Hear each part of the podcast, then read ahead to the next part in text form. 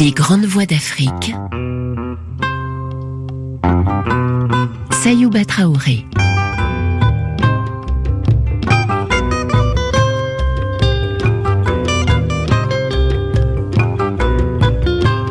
Elle s'appelle Fatima Zora Himalayen. On la connaît dans le monde entier sous l'appellation Asia Djeba. Née le 30 juin 1936 en Algérie, elle est morte le 6 février 2015 à Paris. C'est une femme de lettres algérienne d'expression française, auteure de nombreux romans, nouvelles, poésies et essais.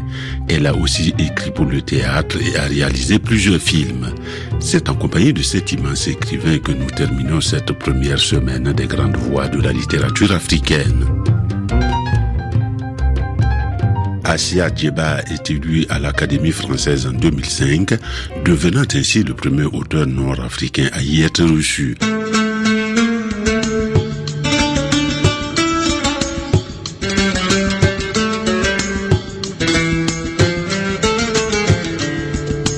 Autant vous le dire tout de suite, quiconque découvre Asia Djebar éprouve une grande tendresse pour cette femme de lettres. Et je ne suis pas le seul. Jugez donc. En 2016, la journée Asia Djeba est instaurée à Montréal. Elle est célébrée annuellement le 16 juin. Asia Djeba fut récipiendaire d'un doctorat honoris causa de l'Université Concordia une des salles de l'école normale supérieure de la rue d'Ulma Paris, l'école normale supérieure d'enseignants de Constantine en Algérie, une voie piétonne du quartier L'île de Nantes à Nantes, une bibliothèque dans le 20e arrondissement de Paris, rue de l'Aïe, porte le nom d'Asia Djeba.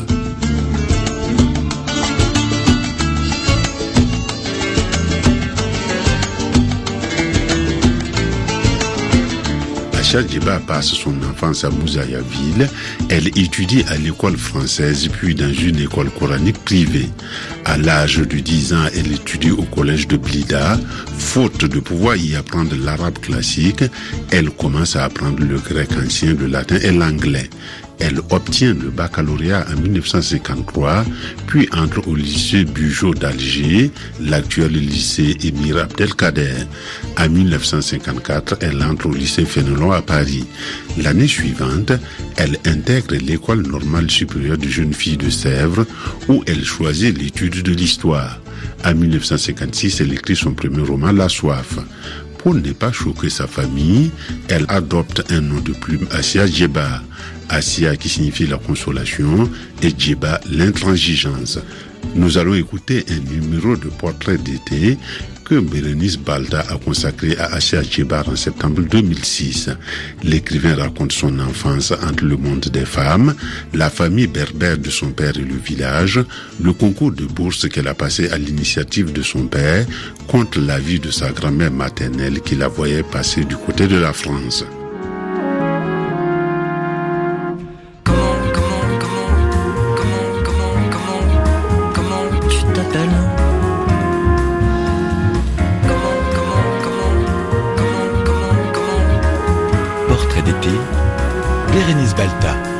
Elle est née Fatma Zora Himalayenne en 1936 en Algérie, un nom qu'elle portera pendant 20 ans jusqu'à ce qu'elle publie son premier roman, La Soif. Grande, élégante, atypique, bien qu'elle s'en défende, elle s'est mariée, a divorcé et toujours refusé les fonctions aliénantes, même prestigieuses. Entre deux déplacements, elle nous a reçus tranquillement chez elle dans son appartement parisien rempli de livres et de lettres de félicitations auxquelles elle aimerait bien répondre. Portrait Djebar.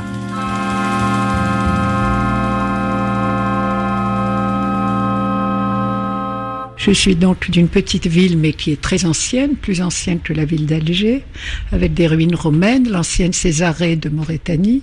Et en fait, ma grand-mère a eu trois maris, et moi, je me souviens de ma grand-mère comme d'une personne, une grande figure et elle régnait dans une grande maison avec des terrasses, avec des locataires en bas ou quelquefois. Enfin, c'était un monde de femmes, mais ce monde-là, j'en ai gardé un souvenir très fort jusqu'à l'âge de 10 ans. Donc c'est vraiment mon enfance. De l'autre côté, du côté de mon père, ma grand-mère était plus douce. Elle nous accompagnait dans le village où mon père était instituteur, tout près de Blida. Du côté de mon père, ils étaient tous blonds avec des yeux bleus. Et c'était des berbères, comment dire, moins assimilés en quelque sorte. Mais en même temps, dès que j'avais un chagrin, j'allais chez, chez la tante paternelle qui avait 12 enfants et qui me disait toujours, je te préfère à mes 12 enfants parce que tu es la fille de mon frère. Mais très vite, on est habitué au fait que puisqu'on est une fillette, on ne sort que pour accompagner sa mère, qui elle avait le voile de soie, et pour aller dans une autre maison où il y avait la même petite maison bruissante de femmes. Je pense que j'ai eu jusqu'à 5 ans, 6 ans, vraiment une enfance heureuse, mais on était très vite conscient qu'on était dans un monde divisé en deux. Le deuxième monde que j'avais, c'était le village. Dans le village, on était dans un appartement pour instituteurs et on était la seule famille d'instituteurs arabes. Mais ma mère, à ce moment-là, commençait à parler avec les voisines françaises. Et voilà, j'allais à l'école pendant l'année à Moussaïaville, donc une petite ville au pied de l'Atlas. Donc à l'école, j'ai fait mon, comment dire, toute ma scolarité de l'école primaire comme étant la seule fillette arabe. Et comment est-ce que vous expliquez aujourd'hui que ce papa euh, ait eu envie de vous laisser continuer, vous ait donné aussi l'envie de lire et vous laisser euh, avoir accès à la bibliothèque Ce que je peux simplement dire, c'est que à 10 ans, lorsque mon père dit elle va passer le concours des bourses et puis elle continuera, celle qui était choquée, c'était la grand-mère maternelle.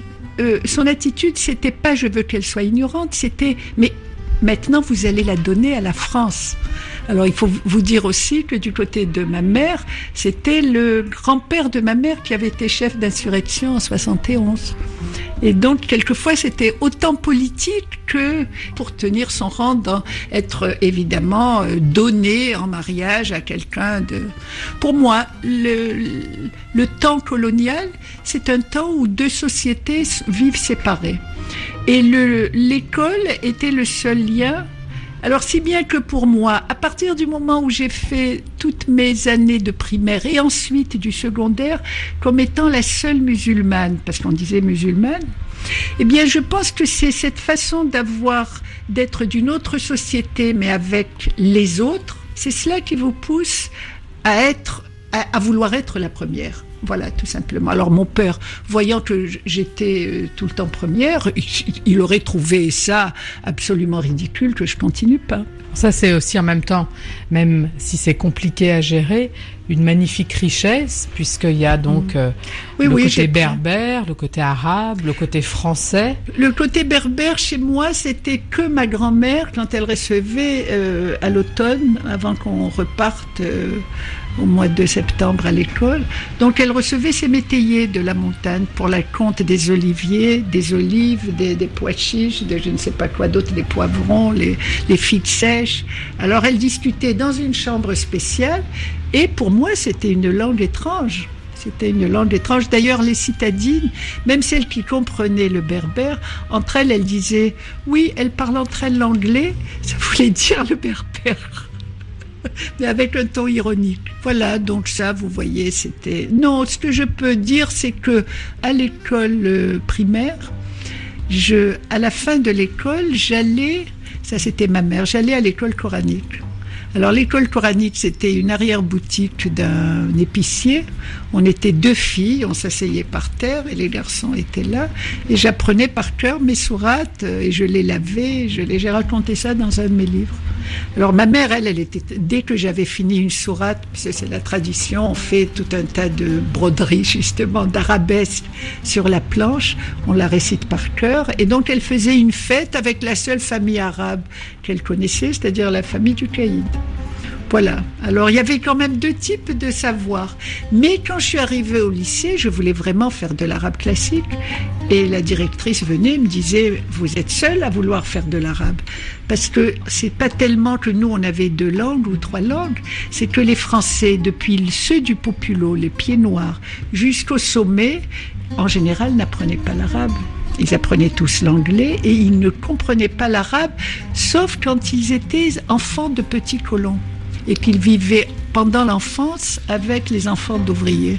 Et c'est pour ça que j'aime beaucoup enseigner les Oliviers de la Justice et d'autres livres de Jean Pellegrini à mes étudiants américains pour bien leur montrer que quand même il n'y a pas un schéma comme ça tout simple.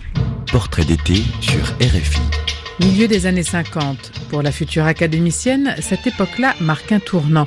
La guerre d'Algérie a démarré et à la faveur d'une grève des examens en solidarité avec les étudiants musulmans, elle se met à réellement écrire. Et il lui faut un nom, un nom inconnu de ses parents. C'est que la pression sociale et familiale est encore forte pour signature. Fatma Zora himalayenne est morte, vive Asia Djebar. Et eh bien alors donc, euh, à ce moment-là, le fiancé que j'avais, ben, je lui ai donné, parce que c'était un pari avec lui. Alors donc, je lui ai donné ce texte. Moi, j'aurais dû l'envoyer au seuil, puisque Chokievitch se disait, ah, mais vous avez des qualités, etc., etc. Et puis lui m'a dit, ben non, on va l'envoyer chez Julliard. Et puis c'est vraiment au moment où je devais signer je disais surtout que mon père ne sache rien et ma mère non plus. Voilà, c'était pas plus que ça puisque c'était un jeu à l'époque au domicile de René Julliard. Lui, par contre, avait fait des études pour être cadi, juge, des études de droit musulman. Donc il récitait par cœur tous les surnoms du prophète. Alors bon, quand il a dit Djebar, je dis Djebar chez nous, en, parce qu'il y a toujours un sens en dialecte et un sens en... En dialecte, le, celui qu'on appelle le Djebar, c'est celui qui répare les entorses dans les villages. Il m'a dit non, non, comme surnom du prophète, ça veut dire l'intransigeant. Ah bon, j'ai dit bon, alors je vais prendre ça. Ça me plaisait. À 20 ans, ça me plaisait que j'ai l'air intransigeante alors que c'était pour un livre auquel je n'accordais pas une importance démesurée. Et puis j'ai dit, bon, maintenant il nous faut un prénom. Et moi, mon principe, c'est toujours de prendre un prénom qui ne se déforme pas en français par la prononciation. SIS avait plusieurs sens, mais moi, en, restant sur le, sur le sens euh, que je connaissais, c'est-à-dire le dialecte, ça voulait dire celle qui console, effectivement. Mais bien après, figurez-vous, bien après, que dans un. C'était quand j'enseignais au Maroc, dans une réception.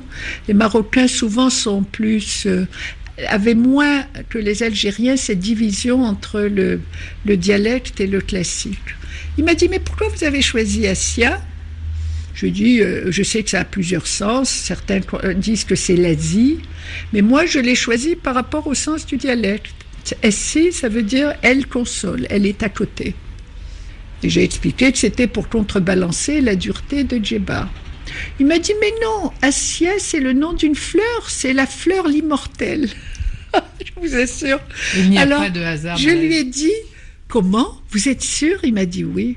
Oh, je lui ai dit, heureusement que je ne le sais pas, parce que si je l'avais su, je l'aurais pas choisi. J'aurais pas été présomptueuse à ce point. c'est vrai. On ne choisit pas l'immortalité quand on écrit son premier roman. On choisit simplement, est-ce que ça va fonctionner? Est-ce que les gens vont croire que c'est vraiment de la fiction? Alors, Assiette Djebar, on a, on a aussi, si vous écrivez beaucoup, beaucoup écrit sur vous, première femme à faire ci, oh, première femme à faire ça, ça vous savez, musulmane, machin. Oui, mais ça, c'est le, c'est comme, c'est ce qu'appréhendent les autres. Mais oui, alors. Mais moi, je quel souris. regard vous mais non, je porte aucun regard là-dessus. Je dis c'est le hasard. Quel que soit le cas, il y a toujours une première. Euh, euh, comment dire chronologiquement, il y a toujours une première. Je me souviens une fois, j'étais avec voilà quelqu'un qui avait voulu m'aider. C'était Anatole Doman, qui vraiment euh, quand j'étais au Maroc. Et donc avec avec lui, on était allé chez Germaine Taillefer. Et on disait, c'est la première grande compositrice de musique, euh, vous voyez. Alors, euh, il y avait comme ça des gens qu'on pouvait rencontrer, et puis, je, enfin non, ça c'est pas, c'est le hasard hein, qui a fait que dans cette génération, mais dans cette génération, celles qui sont de ma génération, à Alger, ben, ça a été les, les filles de la bataille d'Alger. C'était exactement ma génération. Mais vous êtes quand même toujours la première nord-africaine à entrer sous la coupole. Ah vous restez la première. ça, vous voyez, ça, ça a été, comment dire, euh, c'était pas prévu dans mon programme. Même lorsque j'ai, je suis allée en l'an 2000 ou 2001 académicienne à Bruxelles, j'avais dit quand on m'a dit bon ben est-ce que vous acceptez de vous présenter, j'ai dit oh j'aime c'est vrai j'aime j'aime Bruxelles j'aime Bruxelles et donc euh, académicienne à Bruxelles, eh bien je dis pourquoi pas. Ben, j'ai fait l'éloge de Julien Green qui était académicien, mais à l'époque on m'aurait dit académicienne, je me disais oh je suis pas encore assez vieille. Maintenant que je suis académicienne avec mon âge partout dans tous les journaux, oh je me dis que c'est embêtant. Mais cela dit, bon, euh, je pense que l'année dernière Pierre Nora a été un peu éloquent. J'ai dit, bon, ben, je vais le prendre comme un jeu, pas plus. C'est un beau symbole aussi, non? Au-delà de, Je ne sais pas, il va falloir que je j'aille euh, travailler au jeudi du dictionnaire, et puis après un certain temps, je saurai. Alors j'espère que je vais, je pense pas que je vais m'ennuyer. En tout cas, je suis allée aux deux séances après mon installation. Et malheureusement, il faut, je dois gagner ma vie en enseignant à New York et donc je partagerai mon temps. Mais quand je vais partager mon temps, je ne leur donnerai que mon jeudi, parce que quand je viens à Paris, je suis dans les archives ou je suis euh, dans les bibliothèques pour pouvoir écrire le soir. Je suis faite pour la ville, même là, je ne pourrais pas vivre, euh, comment dire, je vais dans le 16e, dans des trucs très... Je me dis, mais comment ils peuvent vivre là? Moi, il me faut des bistrots en face. Euh, vous voyez, j'aime regarder les gens, mais en même temps, je crois que c'est parce que j'aime la solitude. Mais j'aime la solitude en regardant les gens, pas en étant euh, au désert, je m'ennuierais, bien sûr. Mais pourquoi? Parce que je crois que même quand je n'ai pas un livre en cours, euh, je suis assise dans un café, j'entends des gens derrière se disputer ou se dire des mots doux, ben, j'entends, ben, tout de suite, je prends note ou je remonte et puis je prends note des choses et à partir de ce que j'ai entendu, j'écris toute une scène. Alors c'est pour ça que euh, le bon Dieu quand même euh, m'a donné ce cadeau de vivre depuis cinq ans à New York et en plus dans le village entre Soho et vraiment euh, trois ou quatre endroits comme ça c'est fabuleux parce que je peux aussi sortir à 11h minuit, comme la vie est la même en pleine nuit que dehors, et que moi justement, il se trouve que à minuit, j'ai tapé trois pages, quatre pages, je me dis, bon, si au moment de les lire, parce que tu as mal au dos, tu vas t'allonger, lire, tu vas t'endormir. Non, il faut sortir et corriger ça au café. Je vais au café, il y a des étudiants, alors ça pour moi c'est merveilleux, c'est comme si c'est le quartier latin de, ma jeunesse, et je rentre à 3 heures, ou bien j'ai besoin d'un livre, la bibliothèque est ouverte toute la nuit, je monte au huitième étage. Alors, par moment, je ne sais plus le jour et la nuit. À part les trois jours où j'ai mes cours, le reste du temps, je suis plus de la nuit d'ailleurs que du matin alors, qu'est-ce qui vous fait euh, bouger? Qu'est-ce qui vous donne envie euh, Qu'est-ce qui... Rien, le monde. Maintenant, c'est même plus l'Algérie, le tiers-monde, etc. C'est le monde. Alors évidemment, euh, je bougeais beaucoup quand on me demandait d'aller faire des conférences. Bon, je fais ma conférence quelquefois dans l'avion, surtout si c'est 6 heures d'avion, ou bien la nuit, je la fais, parce que quand même, je fais jamais la même conférence. Et après, je dis oui très souvent, pas forcément parce que euh, c'est plus côté là ou là, non, parce que je dis ah tiens cet endroit-là, parce que j'ai quand même aussi le, en Europe et surtout en Italie, en Allemagne et quelquefois en France, oui j'ai aussi le, la passion des musées, la passion de la peinture, mais pour regarder. Donc pour moi c'est être écrivain, ça veut dire je vis euh, sans heure, sans là je n'ai pas l'heure, ma mère euh, s'énerve si j'arrive en retard. J'ai pas de portable, j'ai pas de télévision, j'ai la radio. C'est une espèce à part, Assiette Non, je suis pas à part. Il y a certainement beaucoup de gens comme ça. Ceci pour dire que quand on me définit par rapport à mon origine, à ma culture, à mon pays natal, d'accord, je le récuse pas. Mais j'ai tellement traversé la période des années 90 grâce au fait que j'avais mon écriture pour tenir debout.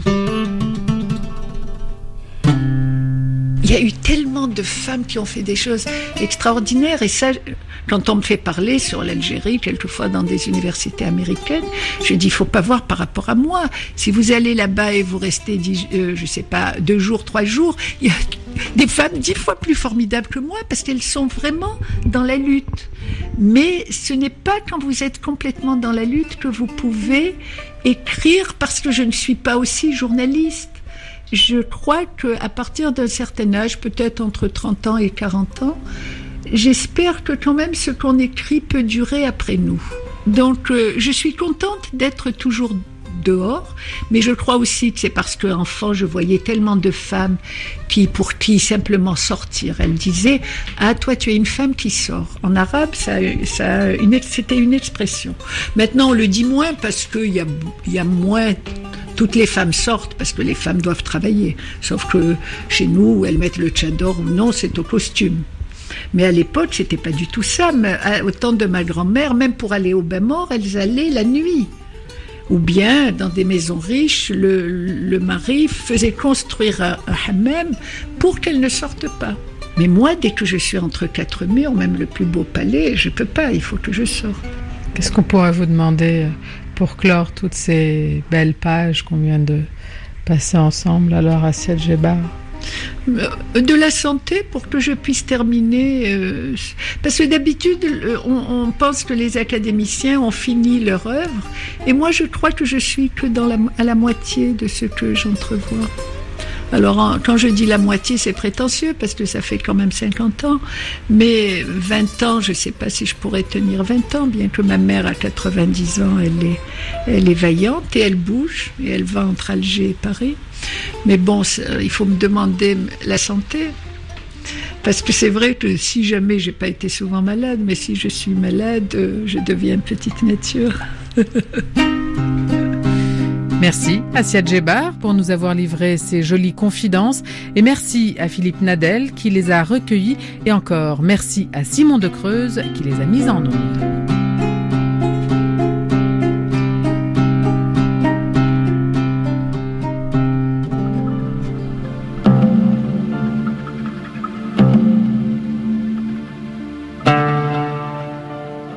Confrontée elle-même aux valeurs de deux communautés et de deux cultures, Acha Djibar est véritablement un témoin des évolutions sociales, historiques et politiques des deux rives de la Méditerranée.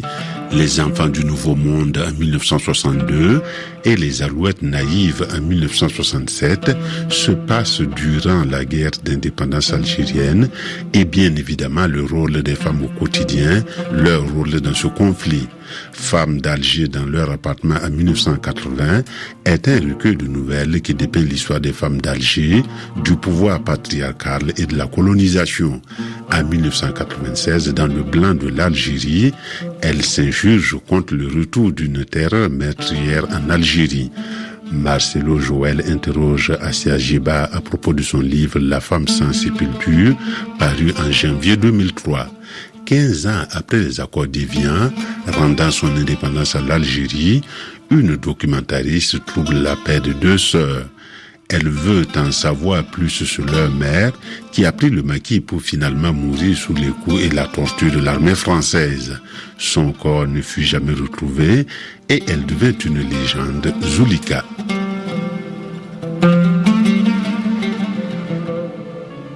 Bonjour, Asia Djebar. Votre dernier ouvrage publié chez Albin Michel, La femme sans sépulture, raconte la vie d'une résistante berbère pendant la guerre d'Algérie, une héroïne qui a vraiment existé. Ça fait maintenant 40 ans que j'écris, ça me vieillit, mais c'est la réalité. J'en suis à mon, je ne sais pas si c'est 14e ou 15e euh, roman. Et donc, euh, dans les années, même avant 62, avant, au moment où j'ai commencé, à 20 ans, eh bien, bien sûr qu'il y avait déjà une littérature algérienne, une littérature francophone, comme on dit. Euh, Nejma, le roman de Kateb Yassine, porte le nom d'une femme, bien que c'est pas elle, euh, elle est une sorte de rêve de l'Algérie, mais ce sont plutôt quatre jeunes gens. Chez Mohamed Dib, les femmes sont assez présentes, mais en général, dans les romans, mais surtout, surtout dans le cinéma, les femmes sont quand même, euh, comment dire, je dirais en, position de figuration. Il y a une, une, nouvelle de vous qui vient d'être publiée, une nouvelle inédite dans Femmes d'Alger dans leur appartement, qui parle justement des rapports des filles euh, avec leur mère, des filles avec leur père, et aussi de l'école française, puisque ça se passe avant la, décolonisation. Est-ce que c'est important pour vous d'écrire en français et non pas en arabe, et d'avoir parlé justement de cette école française? C'est important, je ne sais pas, parce que je n'ai pas eu le choix. Je suis née et je suis allée à l'école en période coloniale. Mon père étant instituteur, donc euh, je suis allée à l'école sans aucun problème. Le choix a été la chance d'avoir un père en quelque sorte moderne, moderniste.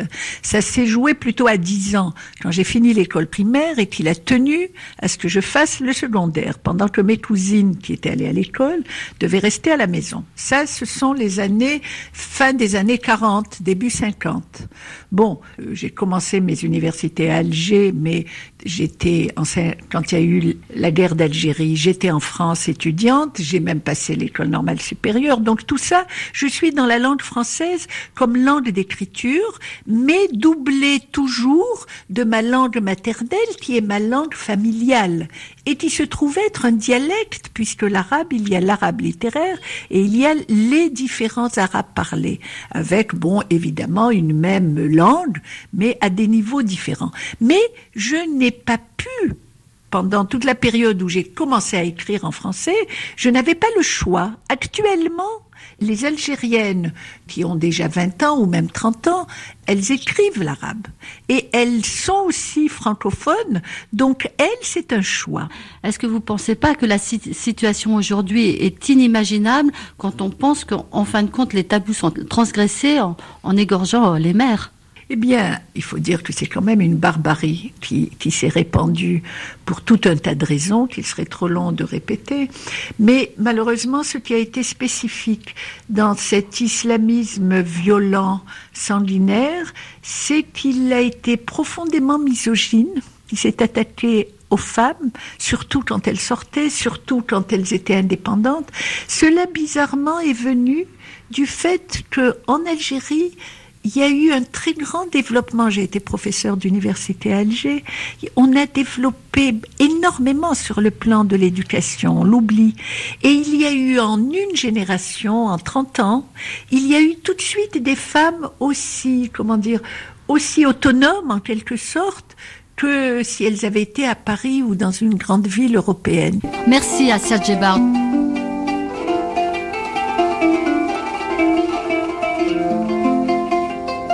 Impossible de citer les distinctions reçues par Asha Jeba, en tout cas pas dans le cadre d'une émission.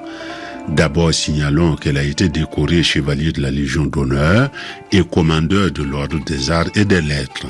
Voilà pour les décorations. Pour les prix littéraires, c'est une longue litanie.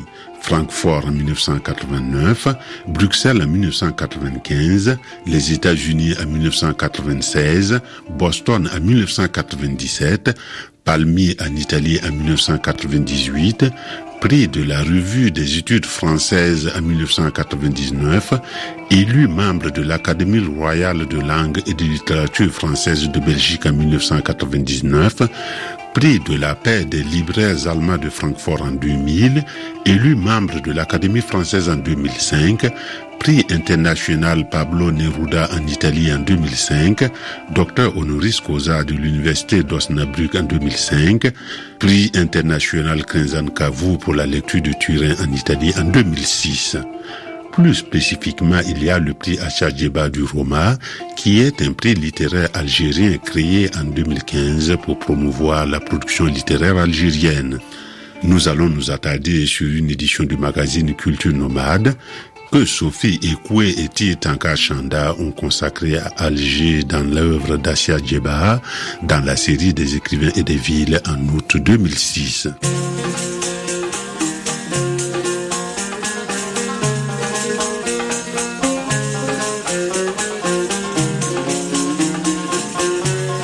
Cahier nomade, Zora Soti, Sophie Ekwe. Bonjour, nous continuons notre série consacrée aux villes et aux écrivains avec aujourd'hui une romancière qui s'est toujours servie de sa plume pour parler des femmes de son pays, l'Algérie.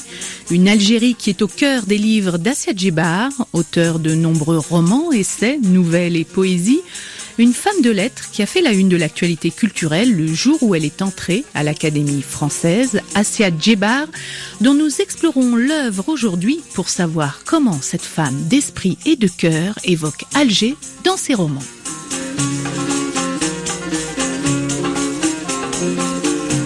Le 25 juin 1832, Delacroix débarque à Alger pour une courte escale. Il vient de séjourner durant un mois au Maroc immergé dans un univers d'une extrême richesse visuelle. Splendeur des costumes, furia des fantasias, faste d'une cour royale, pittoresque de noces juives ou de musiciens de rue, noblesse de félins royaux, lions, tigres, etc. Cet Orient si proche et dont il est le contemporain s'offre à lui dans une totale et excessive nouveauté. À Alger, Delacroix ne séjournera que trois jours.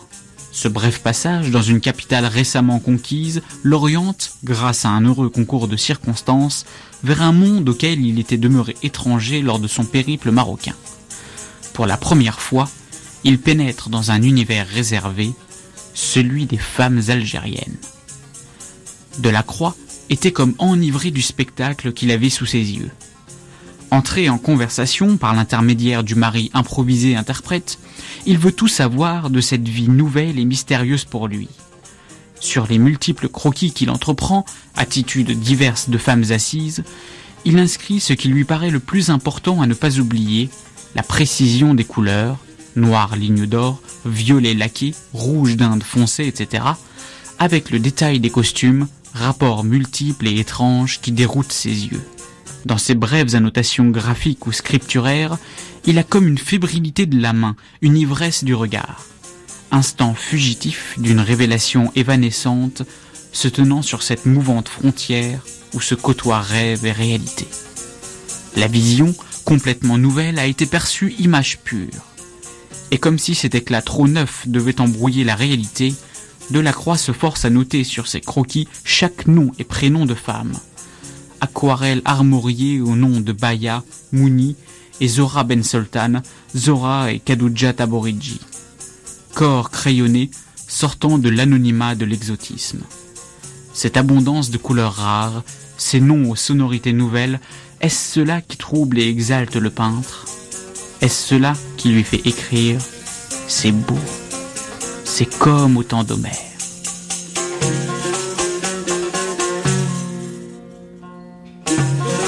Tirtan Karchanda, bonjour. Bonjour Zola. Alors, on vient d'entendre un extrait d'un recueil de nouvelles. Euh, Cassia Djebar a intitulé Femmes d'Alger dans leur appartement. Alors, le titre, c'est déjà plein de sensualité, de, de volupté. Et ça rappelle un tableau euh, célèbre d'Eugène Delacroix. Alors, pourquoi avoir choisi cet extrait plus particulièrement? Euh, ça, ça, rappelle ce tableau parce que l'extrait est intitulé Ce que Delacroix a vu. Ah, d'accord. Et donc, je ne sais pas, Zora, si vous connaissez ce tableau de, de la Croix. C'est un tableau éblouissant de lumière, inondé par un chatoiement de couleurs et de soieries, tableau à la fois voluptueux et ténébreux. Delacroix a peint l'intérieur d'un harem. Il s'agit de l'harem d'un chaouche, ancien patron de barque de course, qui, moyennant finance, avait consenti à laisser Delacroix pénétrer chez lui. Nous sommes en 1832, deux ans après la conquête de l'Algérie par l'armée française. Le statut d'Alger de ville conquise permet aux peintres français qui revenaient du Maroc de pénétrer dans l'intimité de ces femmes prisonnières de leur palais. C'est une vision inédite dans laquelle le réel se nourrit de fantasmes et c'est ce que propose le peintre français. Ça n'a rien à voir bien évidemment avec le véritable Alger de l'époque, l'Alger réel. Sans doute ce tableau, bien qu'il s'intitule Femmes d'Alger dans leur appartement, a moins à voir avec Alger qu'avec l'idée que les Français se faisaient à l'époque de l'Orient. Une image exotisante. Absolument. Et j'allais dire une image, une idée que les Français se, se font peut-être encore aujourd'hui, lieu de toutes les voluptés, de débauche et de perdition. Une idée que corrobore les remarques de Baudelaire au sujet de ce tableau, ce petit poème intime, écrit le poète, plein de repos et de silence, encombré de riches étoffes et de bibelots de toilette, exhale je ne sais quel parfum de lieu pervers qui nous transporte en hâte vers les limbes inondés de la tristesse. Pour Assia Zebar, écrivain féministe et algérienne, le tableau de Delacroix n'a pas du tout alors le même sens. Elle, qui a bâti toute son œuvre littéraire sur le problème de la libération des femmes de son pays, sur leur dévoilement, elle lit ce tableau à la fois comme preuve d'enfermement des femmes musulmanes, elle lit derrière le luxe et la volupté la violence qui est faite aux femmes, elle lit aussi la violence de la conquête coloniale.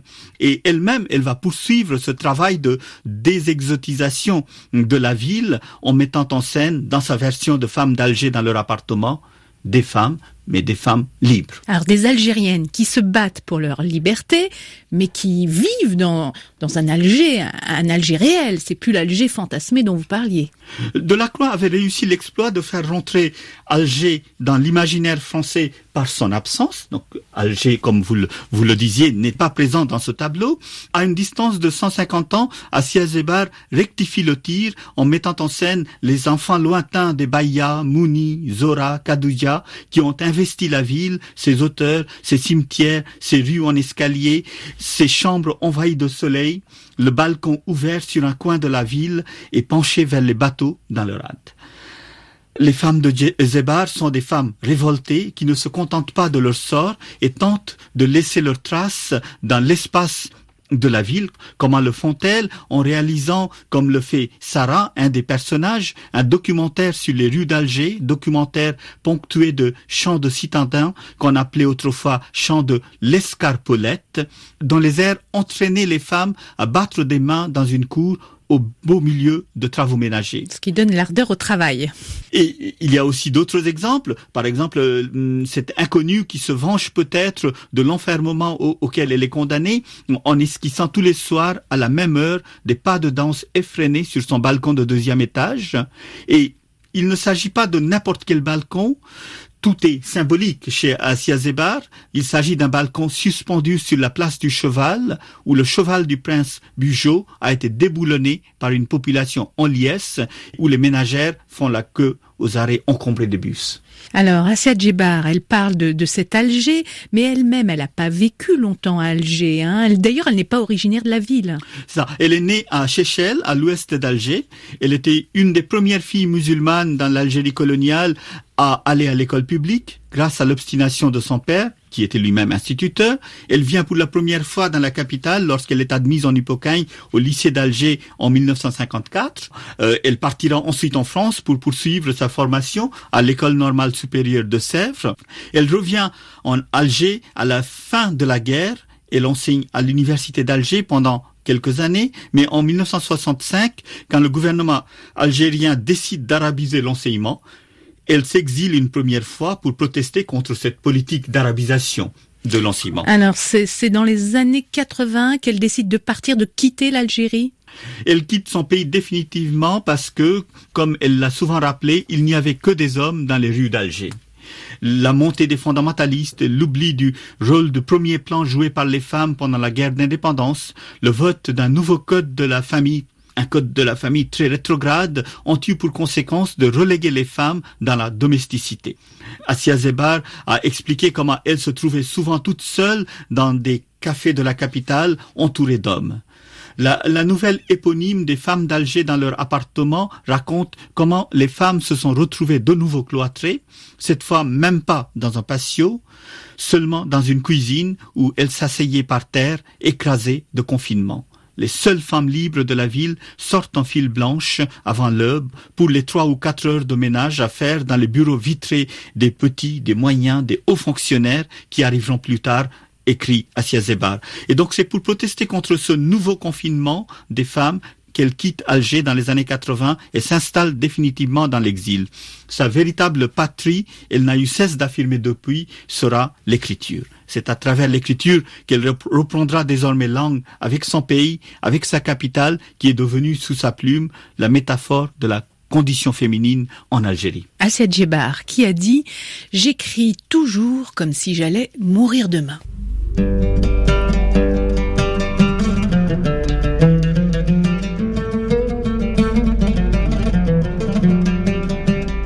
Je vous quitte ou vous m'avez quitté. Tous les trois ou chacun à son tour, je ne sais plus. Le printemps à Paris est pluvieux, les jours crient. Vous reviendrez. Je vais tâcher de vous oublier. Vous planez. Vos ombres persistent, effilochées, mais là-bas, dans le ciel algérois. Alors que si souvent, le rythme des meurtres, des assassinés, victimes, cibles d'un tueur surgit parmi la foule, une arme au poing, d'autres victimes, anonymes suspects, terroristes, assassins, bandits, la ronde des mots d'autrefois revenus. D'autres gonflent le bilan du décompte officiel anonyme, quelquefois hautement proclamé, mais si souvent effacé pour laisser place à un calme d'orage. Alors que là-bas, La peur là-bas, le danger pour la mort nourrie inexorablement là-bas, inaugure la plupart de mes jours à Paris. Et je vous sais, vous trois, mes plus proches qui me hantiez, qui vous éloignez, je vous sais installés à demeure, à la fois au-dessus de la baie d'Alger, dans sa splendeur froidement immuable, et en même temps contemplant toute la terre d'Algérie, ses monts, son désert, ses oasis, ses bourgades, sa puanteur aussi, sa laideur, son grouillement de verre, ses corbeaux sur les arbres, revenus. Je vous sais au-dessus des forêts de sapins et de cèdres, celles qu'on se remet à brûler à nouveau, au napalm, à nouveau.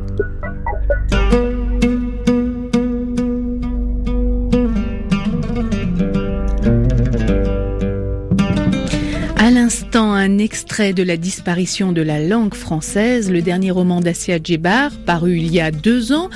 Alors pourquoi ce titre? Qu'est-ce qu'on peut, qu'on doit comprendre à travers ce titre euh, assez, je dirais, énigmatique?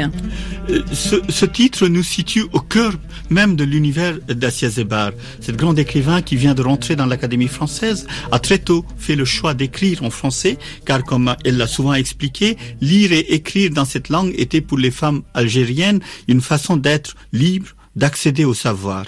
À un moment où la société patriarcale veut reléguer les femmes au foyer, c'est quelque chose de très très important. Condamnées à l'effacement et à l'invisibilité, les femmes ont trouvé dans le français un allié de poids qu'il convient désormais de faire survivre en le transformant en un outil d'exploration des autres composantes de la culture algérienne, que sont la composante berbère, la composante kabyle, et c'est cette tentative désespérée de sauvetage du français que ce roman met en scène sur fond d'intégrisme et de violence. Alors l'histoire de ce roman se déroule à Alger. Oui, et ça commence par cette phrase qui rappelle un peu le retour au pays natal. Je reviens donc aujourd'hui même au pays. Ainsi commence ce roman dont l'action se déroule dans une banlieue algéroise face à l'infini de la mer Plate où le personnage principal vient de débarquer après 20 ans d'exil en France. Berkan a quitté Paris suite à une déception amoureuse. Il est tenté par l'écriture, mais on est au début des années 90 est-il possible d'écrire dans un pays qui vit au jour le jour la montée de l'intégrisme? Ce sera bientôt la guerre civile. Alger est un volcan les fous de Dieu, ou plutôt les nouveaux barbares s'agitent, occupent des places publiques, mobilisent les jeunes chômeurs et surtout maîtrisent les nouveaux médias, fait dire à Zebar à l'un des protagonistes. Pour conjurer la descente aux enfers qui s'annonce, le héros évoque Alger des années 50, où il a grandi, son enfance dans la Casbah, les rues en escalier de son quartier, son amour précoce pour Marguerite, la seule fillette roumia de l'école, et les pirates du temps de Barberousse. Bien que ce roman se termine mal sur une disparition de la langue française, mais aussi de celle du personnage principal, il se lit comme un véritable hommage à la ville d'Alger que l'auteur ressuscite de mémoire dans une tentative de rendre proches les lieux perdus d'autrefois. Sous les yeux de Berkane, le héros masculin que la féministe Alcia Zebar a choisi pour s'incarner apparaissent les rues enlacies de la belle, la glorieuse Alger, sa ville en pomme de pin, comme si le temps s'était arrêté pour l'éternité. Alger comme on l'aime. Mais est-ce que vous pouvez nous rappeler l'histoire de cette ville, d'Alger? Né douze siècles avant Jésus-Christ, Alger qui s'appelait autrefois Icosium où Elzezaïr fut l'objet de toutes les convoitises au cours de ces 3000 ans d'histoire.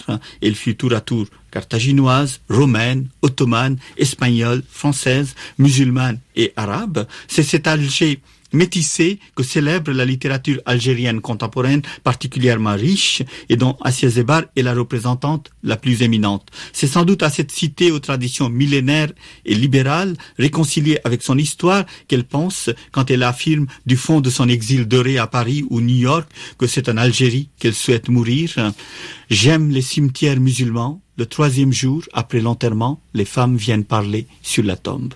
Mais on va écouter un autre extrait d'un roman d'Assia Djebar, Le Blanc de l'Algérie.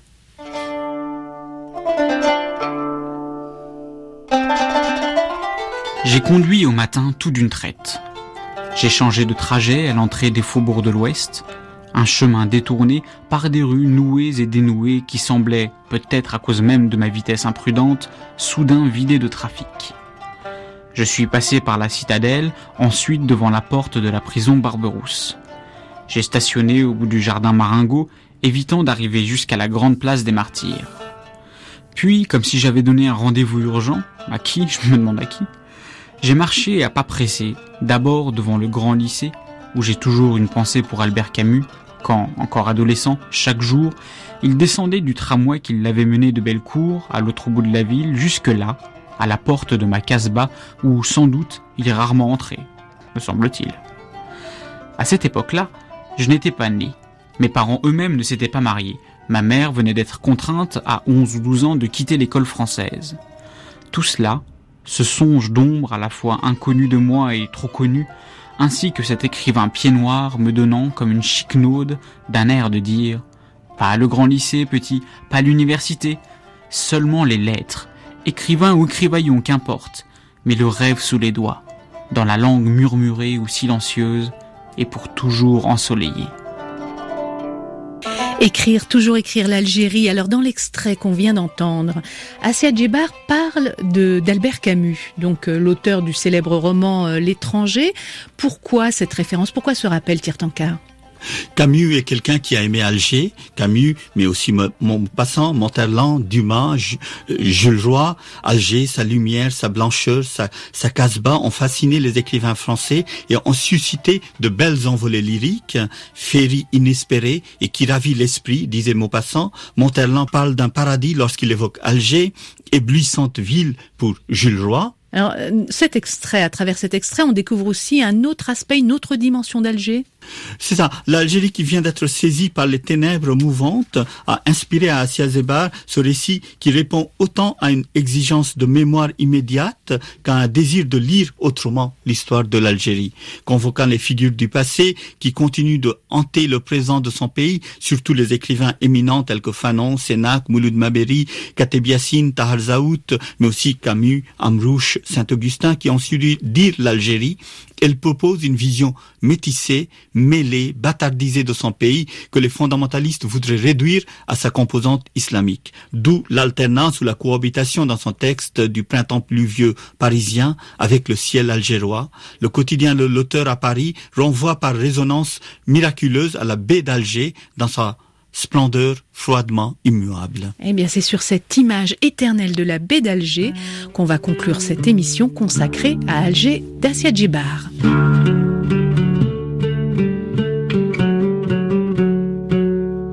Être plus complet, il faut mentionner qu'Assia Djebar a réalisé des films.